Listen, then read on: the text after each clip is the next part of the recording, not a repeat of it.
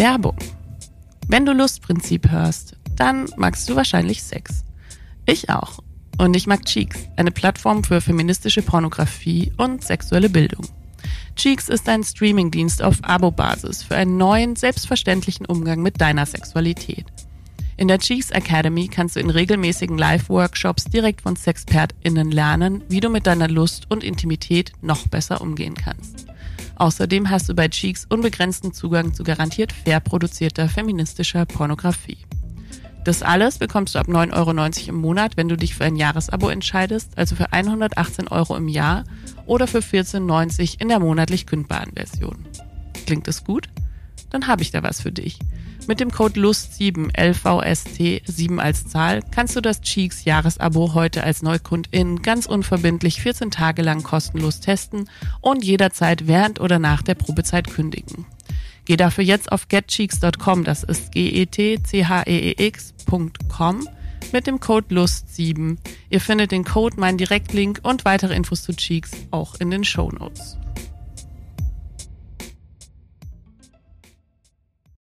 Gefühlt ist Sex überall. Gleichzeitig haben wir angeblich immer weniger davon. Aber was, wenn wir gar nicht so wollen, wie wir glauben, sollen zu müssen? Gibt es wirklich frigide Frauen? Und was ist dann eigentlich mit Männern, die keinen Bock haben? Warum erwarten wir überhaupt, dass es in Beziehungen immer super im Bett laufen muss? Und müssen wir Unlust überhaupt bekämpfen und wegtherapieren? Oder kann sie auch Rebellion sein? Darüber reden wir heute mit Sexual- und Paartherapeutin Sandra Gartner. Wer ist eigentlich dieser Sex? Oh wow, präsentiert Lustprinzip. Der Podcast von Theresa Lachner.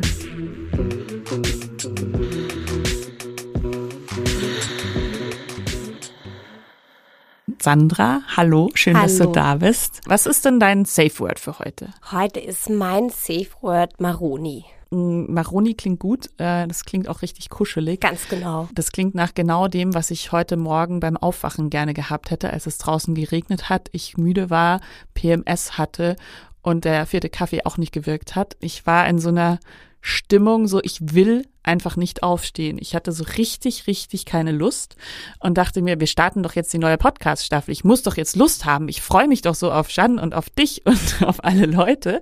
Ähm, und habe mich dann gleich so ein bisschen geschämt dafür, dass ich diese Unlust empfinde. Und damit sind wir, glaube ich, auch schon mittendrin im Thema. Es geht nämlich heute zum Start in die zweite Staffel so richtig unlustig um die Unlust. Ich freue mich wahnsinnig, dass du heute hier bist, Sandra. Eigentlich warst du ja mal meine Dozentin an der Sexualberaterinnen-Ausbildung, die ich jetzt nach drei Jahren erfolgreich beendet habe. Und ich weiß noch ganz genau, wie du das erste Mal irgendwie mir was erklärt hast und ich mir dachte, die ist so cool, ich muss mich mit dir anfreunden. Und das habe ich zum Glück auch geschafft, hinterrücks, indem ich dich einfach mal über die Scham interviewt habe. Es ist ein sehr, sehr spannendes Gespräch geworden. Wir verlinken das in den Show Notes. Und ich freue mich sehr, sehr, dass du heute hier bist, um mit uns über die Unlust zu reden. Sag doch mal, was, was ist eigentlich Unlust? Ich finde ja schon das Wort so faszinierend, weil es ist ja eigentlich ein Unwort. Mhm. Ne? Also Unlust bedeutet ja, Lust ist nicht da. Die Frage ist, was ist stattdessen da? Und wenn wir nur die Lust herausnehmen, ist ja auch die Frage, was, was meinen wir überhaupt mit Lust? Lust kann ja auch unglaublich vieles heißen. Also Begehren, Trieb, Interesse, Motivation. Was meinen wir überhaupt damit? Ja, das ist so wie ungeheuer. Es ist mir etwas ungeheuer, Unlust wenn ich an meine Unlust von heute Morgen denke. Das war so richtig so ein Gefühl, okay, ich will eigentlich wirklich nur im Bett bleiben und meine Ayahuasca-Kotz-Doku weitergucken. Und ähm, den vierten Kaffee trinken, der auch nicht wirkt aber ich muss jetzt aufstehen und ähm, diese Folge über Unlust aufnehmen.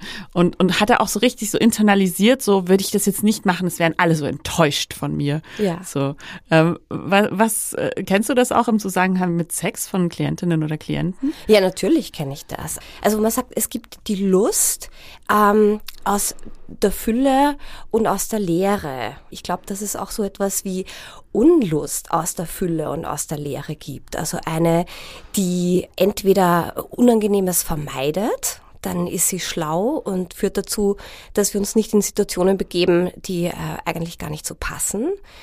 Äh, sie kann aber, glaube ich, auch mal so ein richtig angenehmes, sattes Nein sein. Wir sehen das ja an Kindern, die irgendwie schon mit äh, relativ früh lernen, Nein zu sagen. Und ich glaube, wir alle kennen dieses Gefühl, dass es sich gut anfühlt, manchmal so dem Leben auch so ein trotziges Nein entgegenzusetzen können wir es als Ressource nützen, ja oder nein? Und der Unterschied wäre, sehen wir uns als GestalterInnen oder als Opfer dieser Unlust? Wenn wir sagen, die Unlust bricht über mich hinein, ich weiß gar nicht, wie mir geschieht, ist es so das Gegenstück zu dem Bild, dass Lust äh, ein Trieb ist, von dem wir getrieben werden und dem wir gar nicht auskommen. Das ist ja so das eine Bild von, von Lust.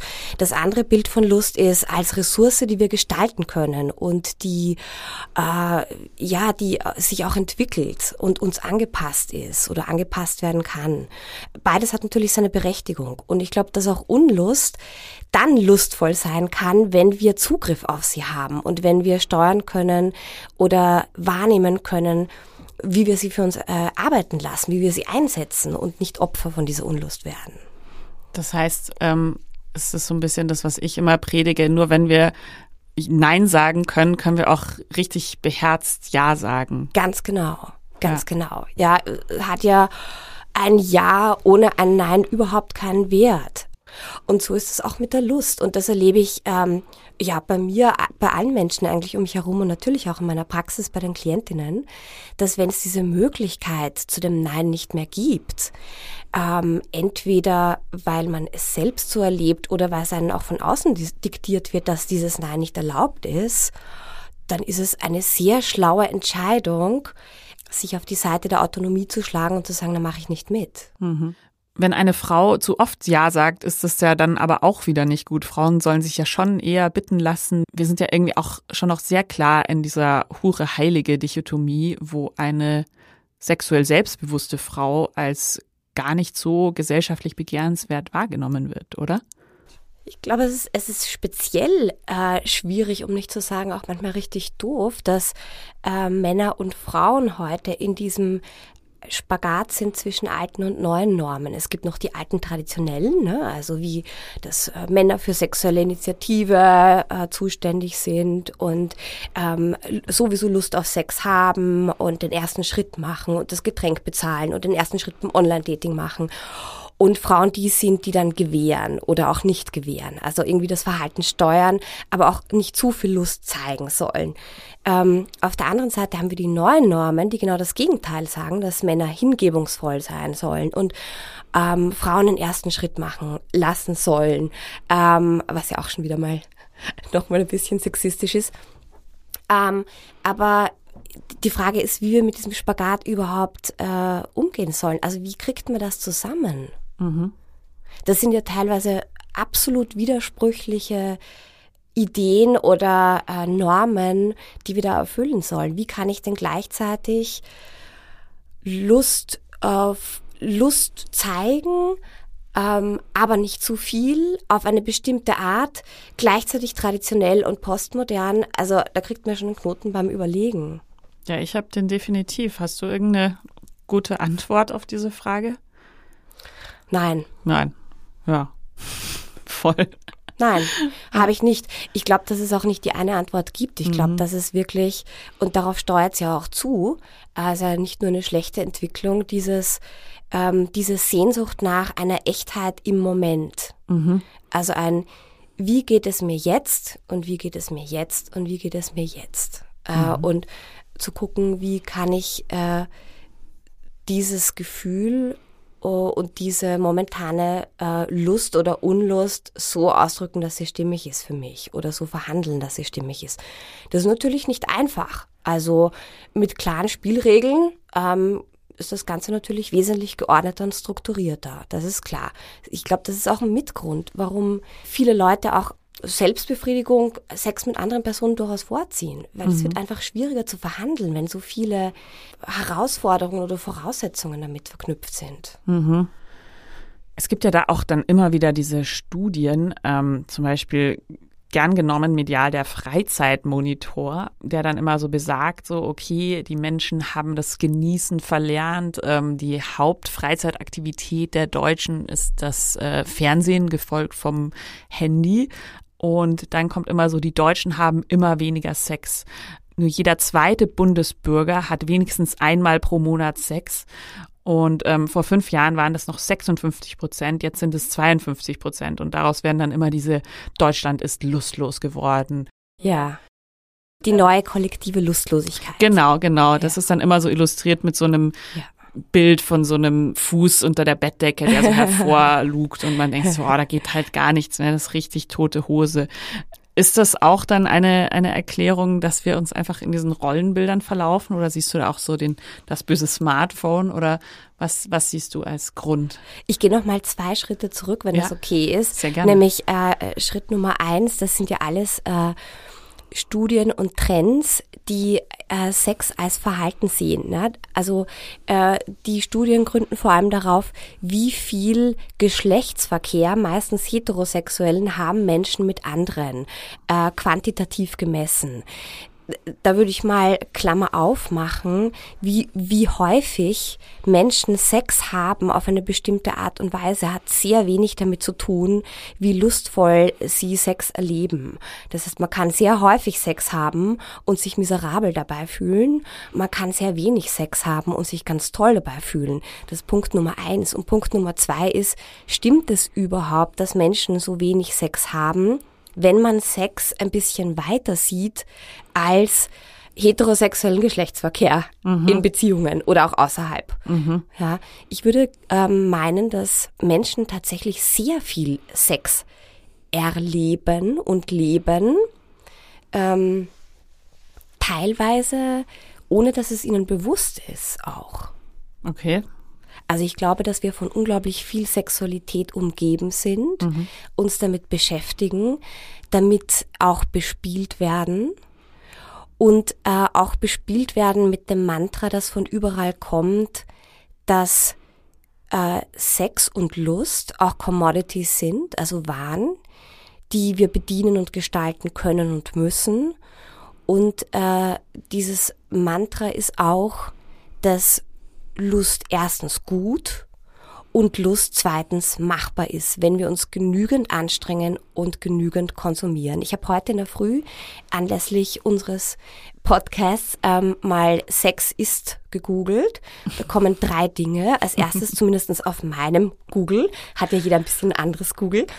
Ähm, Nummer eins, äh, Sex ist gesund. Nummer zwei, Sex ist wichtig. Und Nummer drei, Sex ist gesund und verlängert das Leben. No pressure.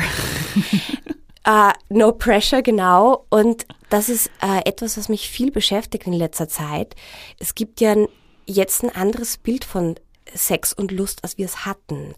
Das heißt, Sex steht nicht mehr einfach nur für Sex, sondern es ist ein Mittel zum Zweck geworden. Es soll etwas erfüllen. Es soll äh, Gesundheit bringen, Glück bringen. Es soll ein Leistungsnachweis sein von gelungener Beziehung oder Selbstentfaltung oder Selbstempowerment oder äh, ja, was da alles sonst noch äh, dranhängt für einen Rattenschwanz. Und dazu gibt es ähm, aus der Sozialpsychologie eine sehr spannende Hypothese, die nennt sich Overjustification-Hypothese, auf Deutsch Korrumpierungseffekt, was ja noch toller klingt. Mhm. Und der Korrumpierungseffekt sagt, dass sekundäre Motivation primäre mindern und killen kann. Anders und einfacher gesagt, wenn ich etwas ohnehin schon gerne tue, dafür dann danach aber noch eine Belohnung bekomme oder seinen Nutzen erfüllt, mir diese Aktivität weniger wert zu sein scheint. Das heißt, wenn ich das Gefühl habe, dass ich Sex deshalb machen soll, damit es mich gesund hält, meine Beziehung stärkt, mein Partner endlich Ruhe gibt äh, oder wir weniger Konflikte haben oder damit ich empowered bin, verliere ich möglicherweise auch ein Gefühl dafür, wo meine eigene Lust, die für sich steht, überhaupt geblieben ist. Und dann korrumpiert man sich die eigene Lust, indem man sie so überhöht mit allem möglichen anderen noch? Ja, es, es, es steht einfach für so vieles. Mhm. Was es alles sein soll, ist eigentlich das Pendant zu Beziehungen. Mhm. Also die früher vielleicht irgendwie einen ökonomischen Nutzen hatten und äh, mit ein bisschen Glück mochte man den anderen. Und äh, heute eine Fülle von Dingen erfüllt sein soll in Beziehungen wie äh, Seelenverwandtschaft und äh, vielleicht noch Elternschaft und Freundschaft ohnehin und Reisebegleitung und äh, ja, was alles noch. Und äh, dasselbe gilt für Sexualität. Also ich finde es sehr interessant, die, also Menschen zu fragen, warum sie überhaupt Sex, Sex haben, was mhm. es ihnen überhaupt bringt. Mhm. Und das ist auch, ähm, glaube ich, ein, ein sehr subversiver Gedanke oder eine sehr subversive Frage.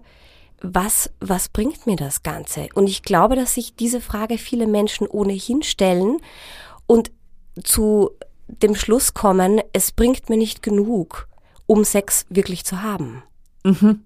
Ja, das kann ich zum Beispiel auch sehr gut nachvollziehen. Also und zwar beides.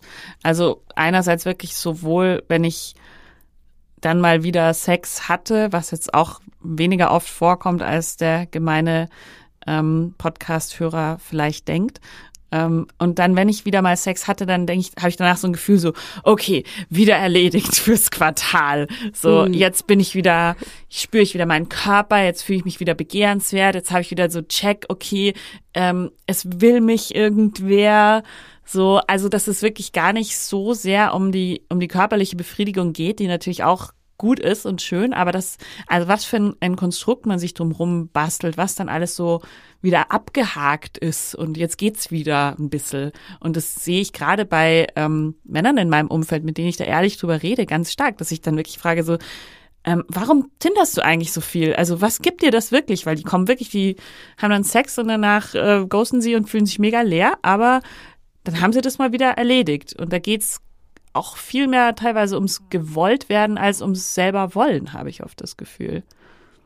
Ja, was ja, was ja eine legitime äh, Motivation für Sex ist. Ne? Also wir gehen ja immer davon aus, dass es so klar umrissene Gründe gibt, Sex zu haben. Also die meisten würden sagen auf die Frage, na ja, weil Sex halt Spaß macht, deshalb hat man ihn. Aber das ist ja äh, nur ein Bruchteil der Wahrheit. Es gibt unendlich viele Motive, Sex zu haben und Spaß ist ein ganz, ganz kleiner Bestandteil. Und dazu kommt noch, es gibt ja sozusagen Hinwendungsmotive und Vermeidungsmotive. Ne? Also es gibt Gründe, äh, die sollen Positives bringen. Da bin ich auf positive Ziele kon konzentriert, Nähe oder Lust oder Beziehung herstellen oder wie auch immer. Und es gibt auch ähm, die Vermeidungsmotive, Neg Negatives abzuwenden. Äh, das heißt, man kann auch sagen, Menschen, die ganz häufig Sex suchen, sind äh, mitnichten unbedingt Menschen, die ständig Lust haben. Plus, sie haben womöglicherweise, sie suchen möglicherweise auch deshalb Sex, äh, um andere negative Konsequenzen zu vermeiden und nicht Positives in ihr Leben zu bringen. Zum mhm. Beispiel Selbstwert zu erhöhen, Angst zu vermeiden, sich nicht einsam zu fühlen, äh, jemanden nicht zu kränken, äh, Männlichkeit oder Weiblichkeit zu inszenieren. Gibt ja so viele Gründe. Das heißt, wenn dann jemand auf Tinder in der Tagline ich suche nur Sex stehen hat, dann ist da irgendwie die Frage so, was, was zur Hölle ist nur Sex? Ja, so. ja, ja. Oder Sex ohne Gefühle ist auch so ein Favorite ja. von mir, so wo ich mir denke, es wäre aber doch schön, wenn du irgendwas spürst dabei, ja. sonst bist du ja eigentlich klinisch tot wahrscheinlich. Ja. Ich glaube, die Shirley MacLaine hat das gesagt, ne? Hm. Sex is never just about sex. Ja. Finde ich einen ziemlich guten Satz. Und dann dieser Oscar Wilde-Spruch von wegen, es geht überall im Leben um Sex, außer bei Sex, da geht es um Macht. Ja, das auch. Ja. ja. Hm, wir haben eine ähm, Hörerfrage bekommen, die ich sehr smart fand. Deswegen möchte ich die mal vorlesen vom lieben Chris. Ähm, er schreibt, da du gefragt hast, möchte ich gerne vorschlagen, mal thematisch in die Welt jener Menschen einzutauchen, die kaum beziehungsweise gar keinen Sex beziehungsweise Dates oder gar Partnerschaften haben. Denn gefühlt scheinen das 80 Prozent der Gesellschaft zu sein und absurderweise auch eher die attraktiveren. Während man medial zwar den Eindruck bekommt, gerade junge Menschen haben dank Tinder und so weiter extrem viel Sex mit extrem vielen Partnern ähm, und dass das alles sehr viel leichter ist heutzutage, in Anführungszeichen, ist meine Erfahrung aber eine völlig andere. Ich habe weibliche Kolleginnen, die weitaus attraktiver sind als der Rest der ganzen Firma, äh, dann erst einen Partner hatten, seit acht Jahren Singles sind oder Online-Dating aus Frustration aufgegeben haben. Frauen, die mit 35 langsam die Familiengründung aufgeben, weil sie einfach nie Sex haben. Männliche Freunde, die mit 40 noch nie Sex hatten, obwohl sie nicht ansatzweise so wirken.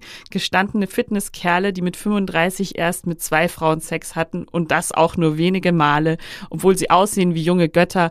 Pärchen Anfang 30, die generell keinen Sex Sex mehr mit der, miteinander haben und so weiter und so fort. Das ist die Frage. Das ist eigentlich keine Frage. Das ist eigentlich das ist ein Statement, ne? Ein Statement. Also eine Beobachtung, eine Feldforschung. Ja, ziemlich ausführlich ja. eigentlich auch, ne? Äh, also was ich mal äh, zuerst raushöre aus diesem Statement oder aus dieser Beobachtung ist etwas, worauf wir, glaube ich, alle ziemlich rein, äh, leicht reinplumpsen, nämlich die Idee, dass äh, Attraktivität äh, mit äh, erhöhter sexueller Aktivität irgendwie korreliert. Ähm, das ist tatsächlich nicht so. Also nur weil ich ähm, vielleicht objektiv betrachtet Schönheitsidealen entspreche oder äh, überdurchschnittlich attraktiv bin, was auch immer das heißt, heißt es noch lange nicht, dass ich sexuell attraktiv für andere bin, heißt es auch noch lange nicht, dass ich äh, ja äh, Sexualität für mich gut gestalten kann und möchte oder das häufiger suche. Also dass schöne Menschen mehr Sex haben, ist so, ist so ein, ein Teil von diesem Halo-Effekt, den wir haben. Also es betrifft ja auch andere Bereiche, wie das schöne Menschen immer intelligenter sein sollen. So. Unter dem Halo-Effekt wird die Tendenz verstanden, faktisch unabhängige oder nur mäßig korrelierende Eigenschaften von Personen oder Sachen fälschlicherweise als zusammenhängend wahrzunehmen. Einzelne Eigenschaften einer Person, zum Beispiel Attraktivität, Behinderung, sozialer Status, erzeugen einen positiven oder negativen Eindruck, der die weitere Wahrnehmung der Person überstrahlt und so den Gesamteindruck unverhältnismäßig beeinflusst. Quelle Wikipedia. Also das, das stimmt schon mal nicht. Und ähm, was, was sich mit meinen Beobachtungen ein bisschen deckt, ähm, ist, dass es so ein bisschen einen Trend gibt, scheinbar, zu einer Abstinenz. Also zu einer Abstinenz, die geht von Veganismus bis Konsumkritik, ähm, von der No-Fap-Bewegung NoFap ist ein Internetforum sowie eine daraus hervorgegangene Bewegung von Menschen, die den Konsum von Pornografie sowie Masturbation freiwillig einschränken bzw. vermeiden wollen. Der Name kommt vom englischen Slangbegriff to fap, der die männliche Masturbation bezeichnet. Obwohl in den Anfängen ein überwiegend männliches Phänomen wird NoFap mittlerweile gleichermaßen von beiden Geschlechtern praktiziert. Quelle Wikipedia. Bis zu diesen ähm, Grasfresser-Phänomen in Japan. Also was ist das? Das habe ich noch nie gehört. ja, also einer Bezeichnung für Männer, die sich so auf ihre berufliche Karriere konzentrieren und Sex für sich ausschließen. Genauso wie jetzt zum Beispiel die, die, die Zahlen bei Avon, also bei der asexuellen Plattform, in die Höhe gehen in den letzten Jahren. Also einer, einer Abwendung und zwar und teilweise auch einer sehr bewussten und äh, selbstbewusst positionierten Abwendung von äh, da mache ich nicht mit. Mhm. Da steige ich aus. Oder darüber will ich Kontrolle gewinnen. Das möchte ich anders für mich gestalten. Und wie bewusst das jetzt für alle ist, weiß ich nicht. Aber es ist ein interessantes Phänomen auf jeden Fall.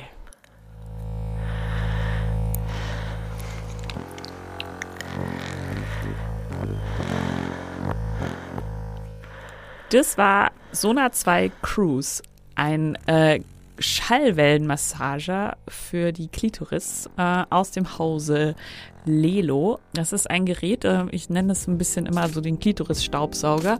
Ihr müsst euch das so vorstellen, ähm, der, der saugt eben, wie gesagt, an eurer Klitoris, anstatt zu vibrieren. Je fester ihr das gegen euren Körper drückt, umso fester ist auch diese Pulsation. Wir danken Lelo, dem Sponsor dieser Staffel. Lelo, habe ich mir heute sagen lassen, steht für luxuriöse, exklusive Lustobjekte. Und genauso sehen diese Dinge aus. Sie gewinnen regelmäßig irgendwelche Design Awards. Und ähm, Lelo sponsert außer mir auch noch meine liebe Arbeitskollegin Beyoncé. Und wenn ihr mehr über Sona 2 Cruise und die anderen Toys rausfinden wollt, schaut doch mal auf lelo.com vorbei.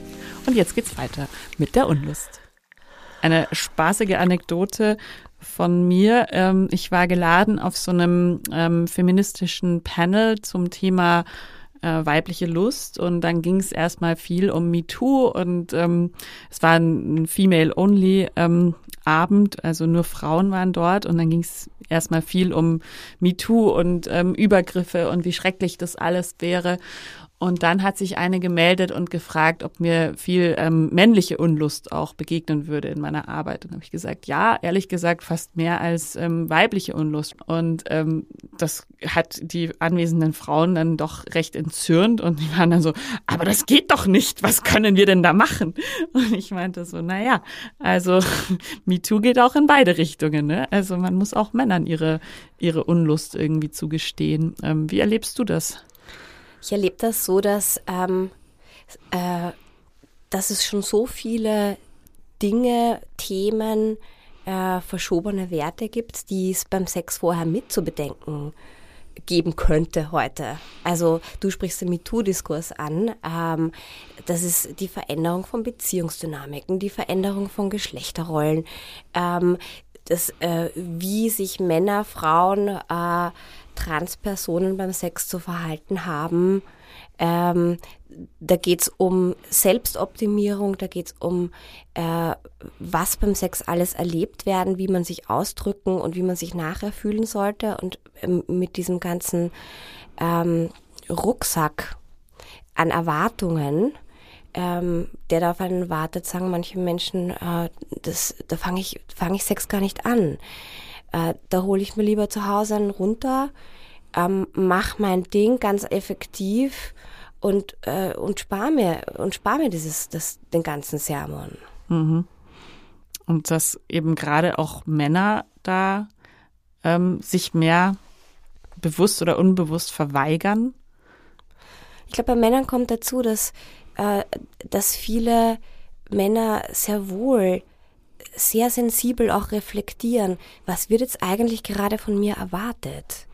Und darüber verwirrt sind, weil das, was sie an Response bekommen von ihren Partnern, Partnerinnen, aber auch von der Gesellschaft einfach völlig äh, verwirrend und widersprüchlich ist. Einerseits sollen sie jetzt ähm, äh, auf Augenhöhe kommen, ähm, mit Frauen. Sie sollen äh, darauf achten, ähm, fair zu sein, äh, äh, hingebungsvoll zu sein. Sie sollen aber auch die Führung übernehmen und weiterhin dominant sein, aber auf eine bestimmte postfeministische Art. Und äh, das, also, es ist wirklich schon ähm, für manche so das Gefühl, äh, mit Sex äh, ein Minenfeld zu betreten, wo es so viele Möglichkeiten für Fauxpas gibt, für so viele Möglichkeiten, sich zu entblößen, sich falsch zu verhalten, für Männer und für Frauen. Ich glaube nur, ähm, dass äh, Männer vielleicht noch ein bisschen einen Nachteil haben, dass die, die Männerbewegung mit sehr vielen unterschiedlichen Männervorbildern äh, da noch ein bisschen fehlt. Da mhm. gibt es noch wesentlich stereotypere ähm, Arten von Männlichkeit, die die Männer so mitbekommen und lernen in, in ihrer Sozialisation. Da haben Frauen schon ein bisschen mehr zur Auswahl zum Glück. Ja, ja. Ähm, und gleichzeitig eben die, die frigide Frau, dieses Konzept. Also ich meine, frigid ist ja auch ein, ein gegenderter Ausdruck, eigentlich so wie hysterisch. Also man sagt ja nicht, das ist ein frigider Mann, der will irgendwie nicht. Ja, aber man, man bestraft Männer anders dafür, wenn sie keine Lust zeigen. Ne? Sie sind dann sozusagen impotent. Das ist eigentlich die, äh, ja genau, Waschlappen, Schlappschwanz. Ne? Also impotent finde ich einen besonders schlimmen Begriff, weil das bedeutet, dass ich meine, dass ich, die, weil du Macht vorhin erwähnt hast, meine ganze Macht oder Selbstwirksamkeit eigentlich damit einbüße, wenn ich mich nicht von meiner lustvollen männlichen Seite zeige. Mhm. Ähm, und ähm, was auch noch natürlich immer noch verknüpft ist mit äh, Erektion. Ne? Also wenn ich, wenn ich äh, keinen Ständer habe und keine Lust, äh, dann bin ich so, sowieso entmännlicht. Mhm. Ich finde das eigentlich immer ganz toll an Männern, dass man denen äh, also einfach so viel deutlicher und schneller anmerkt, wenn sie halt gerade nicht wollen, weil dann können sie halt auch einfach nicht. Also natürlich können Erektionsstörungen ganz unterschiedliche Ursachen haben, aber wenn man jetzt ansonsten irgendwie gesund ist als Mann und dann sich der Penis verweigert, ist ja, ja auch eine Kompetenz, ja. oder? Ich, ich, ich frage oft Klienten bei mir in der Praxis, wenn sie über zum Beispiel ähm, darüber klagen, dass ihr Penis nicht so macht, wie er sollte, ähm, die Frage, was, wenn ihr Penis recht hätte? ähm, worüber viele dann so ein bisschen schmunzeln müssen, weil sie eigentlich genau wissen, was ich damit meine. Ähm, dass also ich, ich habe noch nie eine lustlose Person kennengelernt, Nummer eins, äh, muss ich auch dazu sagen. Mhm. Äh, weder schwerdepressive noch Menschen, die sich asexuell definieren, haben keinerlei Lustbarkeiten in ihrem Leben. Sie haben vielleicht nicht die Lust, die sie meinen haben zu müssen, aber sie haben sehr wohl Lust auf anderes. Ähm, ja, und äh, so ist eigentlich auch dieses keine Lust haben oder keine Erektion haben, äh, oft ein ganz, ganz guter Kompass, was passt und was nicht. Meistens hat die, der Lustmangel schon einen guten Punkt. Mhm. Und was sind so die häufigsten Gründe, warum Menschen keinen Bock haben? Wir gehen davon aus, dass das Lust zu haben mal prinzipiell was Positives ist und was Gutes bringt. Ja. Was immer vergessen wird, ist, dass es auch Energie kostet. Mhm. Und zwar nicht so knapp und nicht immer diese Energie überhaupt zur Verfügung steht. Ja. Ähm, und ja, es gibt so viele Gründe, Unlust zu haben, wie es Gründe gibt, Lust zu haben, würde ich mal sagen. Also unendlich viele. Äh, es kann sein, dass ähm, das, was, was mich erwartet sexuell, mich einfach nicht genug interessiert, dass es seinen Reiz verloren hat, ähm, dass es, äh, dass ich mit dem, wie ich mich ähm, in dieser Beziehung sehe, nicht einverstanden bin, dass ich mich am anderen riechen möchte, dass ich zu müde bin, äh, dass mein Körper anderes will, dass ich sexuell von woanders genug gesättigt wurde. Also es gibt unendlich viele Gründe. Und ähm, das ist bestimmt eine Frage, die auch du ständig bekommst. Ähm, das wird bei so Frauenzeitschriften Themen, wenn ich die mache, irgendwie ähm, gerne genommen, so Abenteuer Langzeitbeziehung. Wie kann ich in einer langen Beziehung meine Lust aufrechterhalten oder auch neu entfachen? Hast du diese Frage auch schon sehr oft gehört? Ich kann die Male, glaube ich, nicht mal mehr zählen. Ja. ähm, das ist ja interessant, dass äh, die Sexualität der einzige Bereich ist in Beziehungen, äh, bei dem alle ganz genau äh, hingucken, ob sie sich äh, genauso unverändert zeigt wie also das wo genau darauf hingeguckt wird ist sie genauso wie am Anfang. In keinem anderen Beziehungsbereich ist das so. Eigentlich wünscht man sich ja oft doch als Paar, dass man sich weiterentwickelt, Neues entdeckt, sich verändert, dass es irgendwie lebendig bleibt. Die Sexualität soll eingefroren ganz genauso bleiben wie in den ersten Wochen. Und ist schon verständlich, weil ähm, da natürlich eine bestimmte Phase der Sexualität, die aufregend ist und auf eine bestimmte Art lustvoll ist, ähm, so wie viele in Erinnerung bleibt. Andererseits dies, dieser Fokus auf, es soll genauso bleiben, äh, verhindert dann auch andere Arten der Lüste und Unlüste zu entdecken, die, die es nur in anderen Beziehungsphasen gibt. Also ich wäre in der ersten Beziehungsphase auch nie so eine Lust erleben können, wie vielleicht einige Jahre oder Jahrzehnte äh, in einer Langzeitbeziehung drinnen, also viel später dann erst. Es wird nur der Vergleich in die eine Richtung gemacht, nie in die andere. Mhm. Und jetzt sag mal, bei den Paaren, die so zu dir in die Praxis kommen, ähm, gibt es da auch sowas, dass man wirklich so das Gefühl hat, hier wird eine Unlust irgendwie konstruiert? Äh, meistens ist ja Unlust äh, kein Problem, solange, wenn wir mal von einer Zweierbeziehung ausgehen, solange die zwei Personen gleich viel oder gleich wenig oder auch beide gar keine Lust haben. Ein Problem wird erst dort äh, zu einem Problem, wo man es als solches benennt. Das heißt, früher oder später benennt es einer oder beide so. Wir haben ein Problem oder du hast ein Problem. Das ist dann die nächste Instanz. Es wird eine Person ausgemacht, die Indexpatient oder Indexpatientin ist. Das finde ich interessant. Also es gibt ja die Überlegung oder Beobachtung, dass es so eine Art ähm, Gendering gibt in heterosexuellen längeren Beziehungen. Äh, wir kennen das so populistisch unter Männer wollen mehr Sex, Frauen wollen mehr Zärtlichkeit, mhm. ähm, was natürlich so gesagt Quatsch ist. Es gibt selbstverständlich auch Frauen, die äh, Sex wollen und Männer, die Zärtlichkeit wollen. Ähm, was aber interessant ist dran ist, es gibt so ja zwei Grundsehnsüchte in Beziehungen. Eines ist eine körperliche Intimität und eine, die hat etwas äh, mit Nähe und mit Bezug und Vertrauen, also eine, die, die nicht so physisch ist, ähm, äh, zu tun. Und diese beiden Sehnsüchte tragen wir, glaube ich, immer in uns. Was in Beziehungen passiert ist, dass sich Partnerinnen das oft aufteilen. Der eine bekommt sozusagen die Rolle des Hüters oder der Hüterin für den Sex und äh, der, die andere bekommt die Rolle der Hüterin für die Intimität und die Zärtlichkeit und das in Beziehung sein. Also da, da, da passiert so ein Split und ich glaube, es ist nicht zufällig, dass äh, bisher, weicht sich ja schon in der Zwischenzeit auf, aber bisher eher tendenziell Männer diejenigen waren, die scheinbar mehr Sex wollten, weil es natürlich ihrem Doing Gender, also diesem Inszenierung von ihrer Geschlechtsrolle mehr entspricht. Es ist ein ganz anderer äh, Selbstwerteinbruch für Männer bisher gewesen, lustlos zu sein als für Frauen, von denen das ja eher erwartet wird. Ne? Wir hatten über Frigidität und so gesprochen, also wieder Frauen eher angedichtet als, als Männern. Und mit diesem Split kriegt also jeder so seine Rolle und das verstärkt sich dann in so einem Zirkel über die Zeit. Das heißt, es kommt zu einem Drängen und einem, äh, einem sich entziehen, äh, wo beide tatsächlich auch mit der Zeit das Gefühl bekommen, ja, ich bin die lustlose Person. Ja, ich bin die Person, die Lust auf Sex hat. Selbst wenn beide eigentlich gar nicht mehr so unbedingt so ein Interesse haben an dem Sex, wie er stattfindet oder stattfinden könnte. Aber natürlich im Kontrast zu einer Person, die ich als lustlos sehe, ist meine Lust immer größer. und, mit diesem Kontrast kann man auch die eigene Lustlosigkeit gut vergessen. Mhm.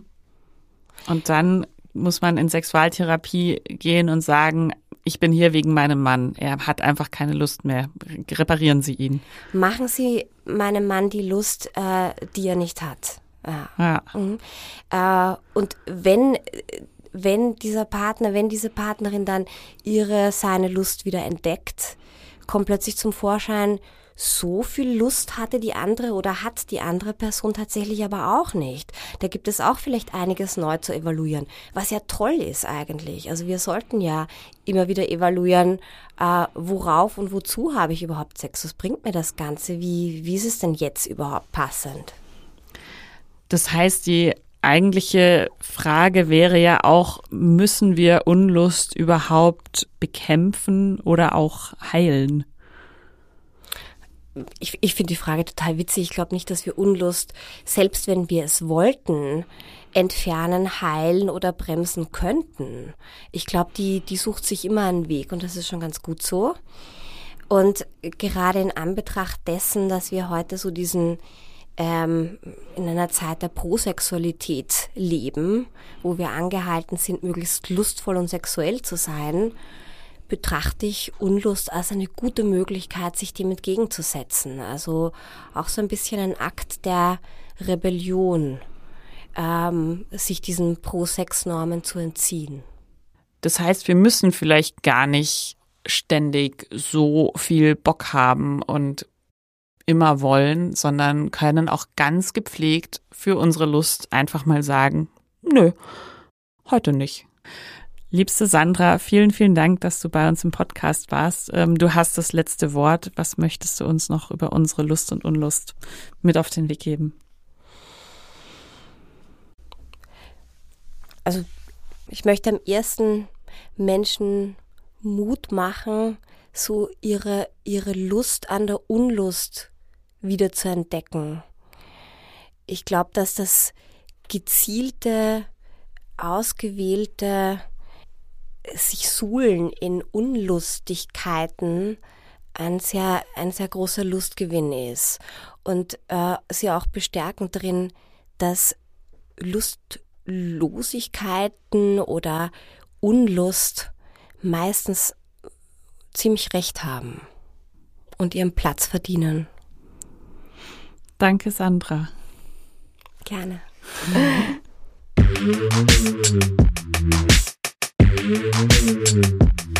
Ich weiß nicht, wie es euch geht, aber jedes Mal, wenn ich mit Sandra rede, habe ich danach das Gefühl, ich bin irgendwie voll okay. Ich habe nach dieser Folge noch viel drüber nachgedacht, über diese Parameter, die man irgendwie braucht, um überhaupt Sex haben zu wollen und welche das bei mir sind. Und natürlich habe ich viel über den Korrumpierungseffekt nachgedacht und was es eigentlich bedeutet, dass man die Lust die ganze Zeit so überhöhen muss. Hat mich kurz ein bisschen an meinem Beruf zweifeln lassen, aber schlussendlich stimmt es ja auch, ohne ein Nein gibt es kein Ja. Und wenn du jetzt sagst, ja, diese Folge fand ich großartig. Teil sie unbedingt äh, mit deinen Freunden. Mach vielleicht einen Screenshot davon, post ihn in deine Insta-Stories.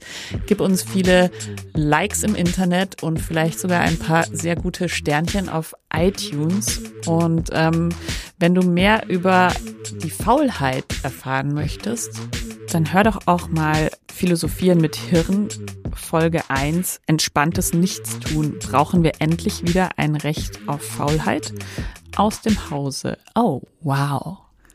Ich habe jetzt jedenfalls richtig Lust auf die äh, zweite Staffel Lustprinzip und äh, die nächste Folge. Da spreche ich mit meinem lieben Freund David Württemberger über Intimität und er hat ein paar ziemlich intime Details zu seiner eigenen Unlust mit dabei.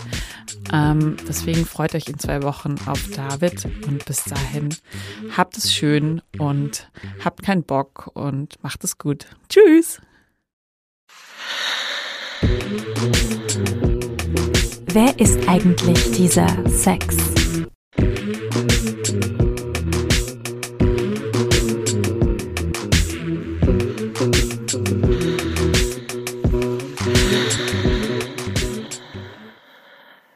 Dieser Podcast wurde präsentiert von Oh, wow.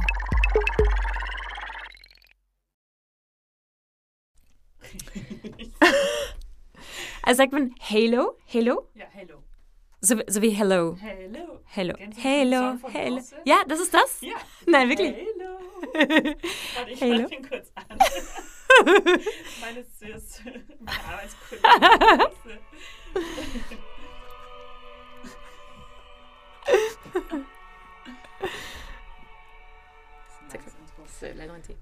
Oder so, wie meine Arbeitskollegin Beyoncé sagen würde. Hello. Hello. Hello. Okay, sie bekommt mehr Geld als ich, glaube ich. Und zwar zu Recht.